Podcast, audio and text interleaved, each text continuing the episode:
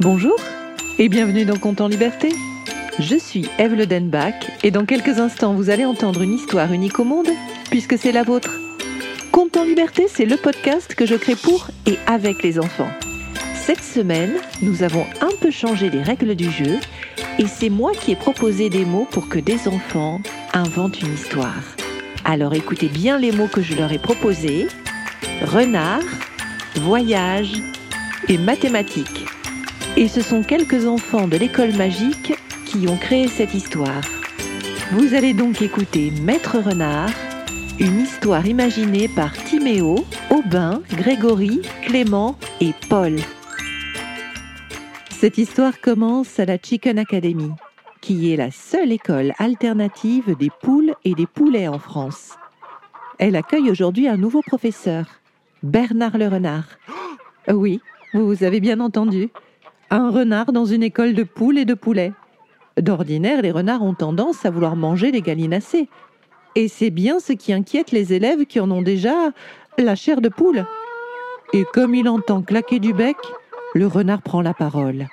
Bonjour, je m'appelle Bernard et je suis votre nouveau professeur de mathématiques.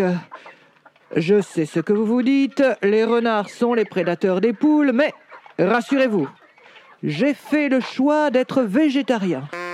Oh, je vois que vous écarquillez de grands yeux. Eh bien, c'est important pour moi de faire un geste pour la planète. Moins nous mangerons de viande, moins il y aura d'élevages qui maltraitent les animaux, et les animaux pourront vivre heureux. C'est ce que nous voulons tous, non? Et puis, vous savez que l'eau est un trésor qu'il nous faut conserver.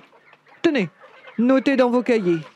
Sachant qu'il faut 13 500 litres d'eau pour produire un kilo de viande de bœuf, à vrai dire, je n'ai jamais goûté de bœuf, mais les humains en raffolent, paraît-il. Personnellement, j'adore les tomates et les pommes de terre. Alors, notez. Et qu'il faut 184 litres d'eau pour produire 1 kg de tomates et 590 litres d'eau pour produire 1 kg de pommes de terre. Si le grand gourmand que je suis ne mange pas 1 kg de viande, mais à la place 2 kg de ces délicieux légumes, combien de litres d'eau fait-il économiser à la planète? Oh, c'est facile. Il faut faire une soustraction. Je t'écoute. Eh bien, 13 500 moins 590, ça fait 12 910. Il faut encore enlever un kilo de tomates. 12 910 moins 184 égale 12 726 litres d'eau. Merveilleux, mon jeune ami. Tu viens de démontrer qu'en mangeant deux fois plus qu'un mangeur de viande, un renard végétarien faisait économiser 12 726 litres d'eau à la planète. Mais en fait, monsieur le renard, si on gardait l'eau pour faire pousser juste des légumes, on pourrait nourrir encore plus de monde. Là, si on fait la division, on voit qu'on peut produire deux fois plus de légumes avec 17 fois moins d'eau. Oh, je suis un professeur chanceux. Vous comprenez très vite. J'ai bien fait de vous inscrire au concours mondial de mathématiques.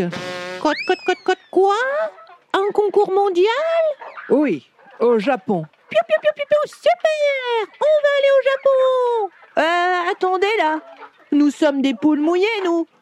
Avec notre cervelle de poulet, on gagnera jamais ce concours. C'est perdu d'avance. Ne vous inquiétez pas. Nous nous entraînerons durant le voyage. Mais le Japon, c'est très loin. Comment on va faire pour y aller? Nous allons voyager en montgolfière pour protéger l'environnement. Et puis surtout, c'est un moyen de transport magique. C'est quand même plus rigolo. La magie, ça existe alors? Mais au fait, c'est quoi une montgolfière? Une montgolfière est un transport aérien. C'est un gros ballon avec un panier qu'on appelle une nacelle pour transporter les voyageurs. Dans la montgolfière, il y a des brûleurs à gaz qui chauffent l'air du ballon, ce qui rend plus légère la montgolfière et ça lui permet de monter et de s'envoler. Et ce qu'il y a de particulier dans cette montgolfière, c'est qu'elle est magique. Il faut simplement résoudre des énigmes de mathématiques pour qu'elle vole. Tenez, Première énigme. Combien avons-nous de doigts sur nos deux pattes? 1, 2, 3, 4, 5, 6, 7, 8 doigts Et grâce à cette réponse, la montgolfière apparut. Bernard monta le premier, suivi de ses élèves. Le voyage put enfin commencer. Le ballon prit de l'altitude. Les poules, n'ayant pas l'habitude de la hauteur puisqu'elles ne volaient pas, devinrent malades et eurent le vertige. Alors leur professeur décida de leur changer les idées. Mais regardez un peu autour de vous comme le paysage est beau. Tenez, là-bas, nous pouvons voir la tour Eiffel. Ah oui Et puis là-bas, il y a l'arc de triomphe. Eh, je vois le Louvre. Et devant tous ces trésors, comme par magie, personne n'eut plus mal au cœur. La Chicken Academy poursuivit son voyage. Elle passa par la Suisse, l'Autriche, la Hongrie, l'Ukraine et au-dessus de la mer Noire. Cette dernière avait la particularité d'être pauvre en oxygène, ce qui ne permettait pas aux animaux d'y vivre. Il y avait très peu de vie dans cette mer sombre. Ils survolèrent ensuite la Russie, où ils aperçurent la cathédrale Sainte-Basile de toutes les couleurs. Régulièrement, la montgolfière magique posait des énigmes aux élèves de Bernard.